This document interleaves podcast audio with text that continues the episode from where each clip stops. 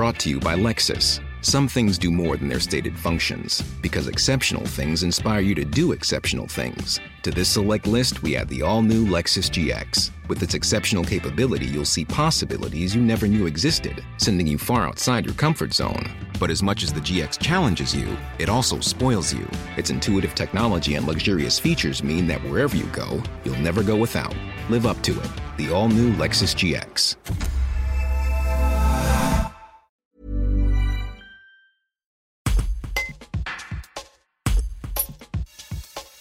L'été 2021 a été une période de tension pour le massif du Vercors, qui a dû faire face à un afflux touristique important. Entre sportifs en quête de hauteur, voyageurs à la journée, feux interdits et pics de fréquentation aux entrées de la réserve naturelle, les services du parc naturel régional et les communes ont dû apporter des réponses pour protéger les zones sensibles, riches en biodiversité. Certains accès au col ont par exemple été fermés temporairement, comme à Molière-Sornin à Autran-Méaudre en Vercors. Mathieu Rocheblave, responsable du service tourisme et accueil des publics au sein du parc, explique comment les acteurs clés du territoire anticipent l'été 2022. Un reportage de Tristan Bonneau. Euh, les indicateurs pour l'instant sont, plutôt euh, favorables à une, fréquentation euh, supplémentaire pour plein de raisons différentes. D'abord parce que probablement les gens vont un peu, un peu moins loin en vacances pour des questions de, de coûts économiques. Euh, et puis parce que aussi les massifs de proximité, euh, avec la fraîcheur, avec un certain nombre de caractéristiques euh, environnementales, sont des, des, lieux attrayants. Donc effectivement, avec le week-end de l'Ascension qui déjà a été très fort en termes de fréquentation, on s'attend à, à, un été sous réserve de conditions climatiques favorables, on s'attend à un été euh, assez chargé. Euh, quel est le profil des touristes? On parle plutôt de particuliers de passage, de grenoblois en quête de quiétude ou d'adeptes de pratiques sportives? Alors en fait, on est, euh, on est à la croisée d'un peu tout ça, sachant que la clientèle de proximité est quand même prépondérante. Hein. Selon les lieux du Vercors, on est entre 60 et 70% de clientèle de proximité. Quand je dis proximité, j'entends au sens large la, la région Auvergne-Rhône-Alpes. Euh, par contre, on a aussi euh, effectivement euh, des publics spécialisés, notamment dans les pratiques sportives. On a aussi des publics plutôt contemplatifs qui, par contre, eux, n'ont pas toujours les codes de la montagne. Et donc, c'est une des c'est une des préoccupations du moment qui est de dire comment on, peut aussi expliquer un petit peu les enjeux du territoire pour que les cohabitations se fassent de la meilleure manière possible. Du fait de l'afflux touristique et de la configuration géographique du Vercors, euh, quels sont les comportements qui sont les plus à risque? Alors les comportements les plus à risque, alors ça dépend si vous parlez en termes de sécurité ou d'un point de vue environnemental, euh, mais euh, on sait que l'attrait de l'eau, par exemple, avec notamment la chaleur, est, est, renforcé. Hein, donc tous les lieux de baignade sont, sont des lieux à risque pour plusieurs raisons.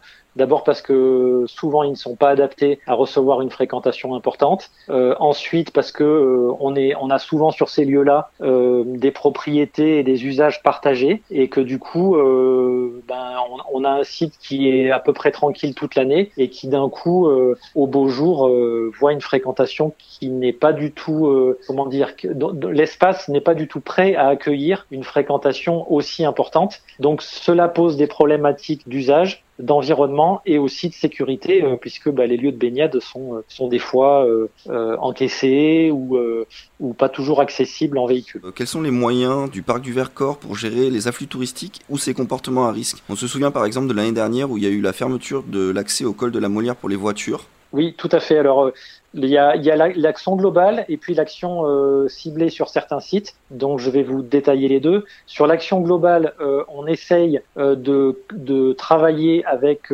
les, tous les opérateurs qui émettent de la communication vers les publics pour essayer de, de moduler les messages, euh, d'être beaucoup plus dans des recommandations sur des messages de sensibilisation par rapport aux usages et par rapport aux, aux contraintes environnementales. Et on essaye aussi de convenir euh, certains sites sur lesquels il faut communiquer de manière différente pour pas renforcer la fréquentation sur les sites qui sont déjà très fréquentés. Et le troisième élément, euh, c'est que dans l'avenir, on a donc des gardes hein, qui sont sur le terrain qui sont souvent renforcés d'ailleurs en saison par des emplois saisonniers. Et on essaye donc de déployer euh, le, la présence sur le terrain, comme par exemple sur la réserve naturelle des hauts plateaux. Et enfin, euh, on essaye de travailler là pour mettre en place des nouveaux panneaux avec des messages de sensibilisation qui s'adressent à un public point connaisseur de la montagne et pour pouvoir euh, prévenir un petit peu mieux les problématiques que l'on pourrait avoir sur les sites pour les publics qui ne sont pas pratiquants habituels de la montagne. Et enfin, sur l'aspect local, on a une gestion sur certains sites. Vous citiez le site de la Molière, par exemple, où effectivement on est en train de commencer à réfléchir sur des questions de mobilité et sur la manière d'accéder différemment à ces sites. Euh, et donc on a euh, actuellement euh, peut-être trois ou quatre sites sur le Vercors qui commencent à rentrer dans ce genre de, de réflexion et la Molière est un peu précurseur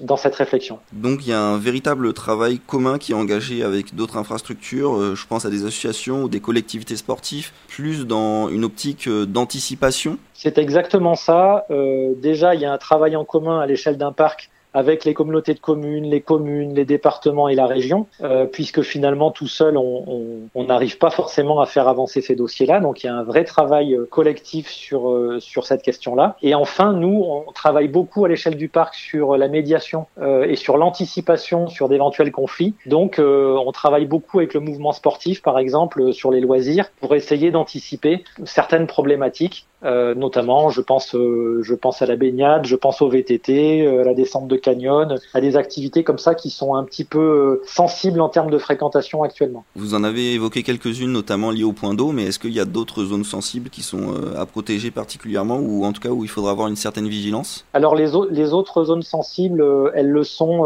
particulièrement pour des questions de d'accès et notamment de parking et derrière de, de tension sur le, la biodiversité en général et sur les activités traditionnelles. Euh, je pense notamment à l'agriculture. Donc il y a, y a, certains sites qui sont euh, effectivement dans des dans des situations un peu à cheval. Euh, en fait, c'est un départ depuis la vallée pour accéder à des à des cols à des pas ou à des montagnes un peu un peu emblématiques et en fait depuis le parking de la vallée on traverse des espaces agricoles des espaces forestiers et on traverse euh, des, des espaces où il y a souvent euh, des enjeux particuliers sur la biodiversité donc c'est très difficile à percevoir pour l'usager qui qui ne connaît pas forcément le site. Donc justement, tout notre travail est de préparer avec les acteurs euh, du territoire euh, la manière d'expliquer aux gens euh, ces différents enjeux sur lesquels ils vont être confrontés pour qu'ils puissent mieux les percevoir sans forcément être dogmatiques et,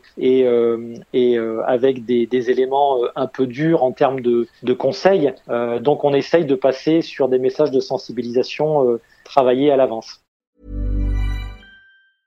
Brought to you by Lexus. Some things do more than their stated functions, because exceptional things inspire you to do exceptional things. To this select list, we add the all new Lexus GX. With its exceptional capability, you'll see possibilities you never knew existed, sending you far outside your comfort zone. But as much as the GX challenges you, it also spoils you. Its intuitive technology and luxurious features mean that wherever you go, you'll never go without. Live up to it. The all new Lexus GX.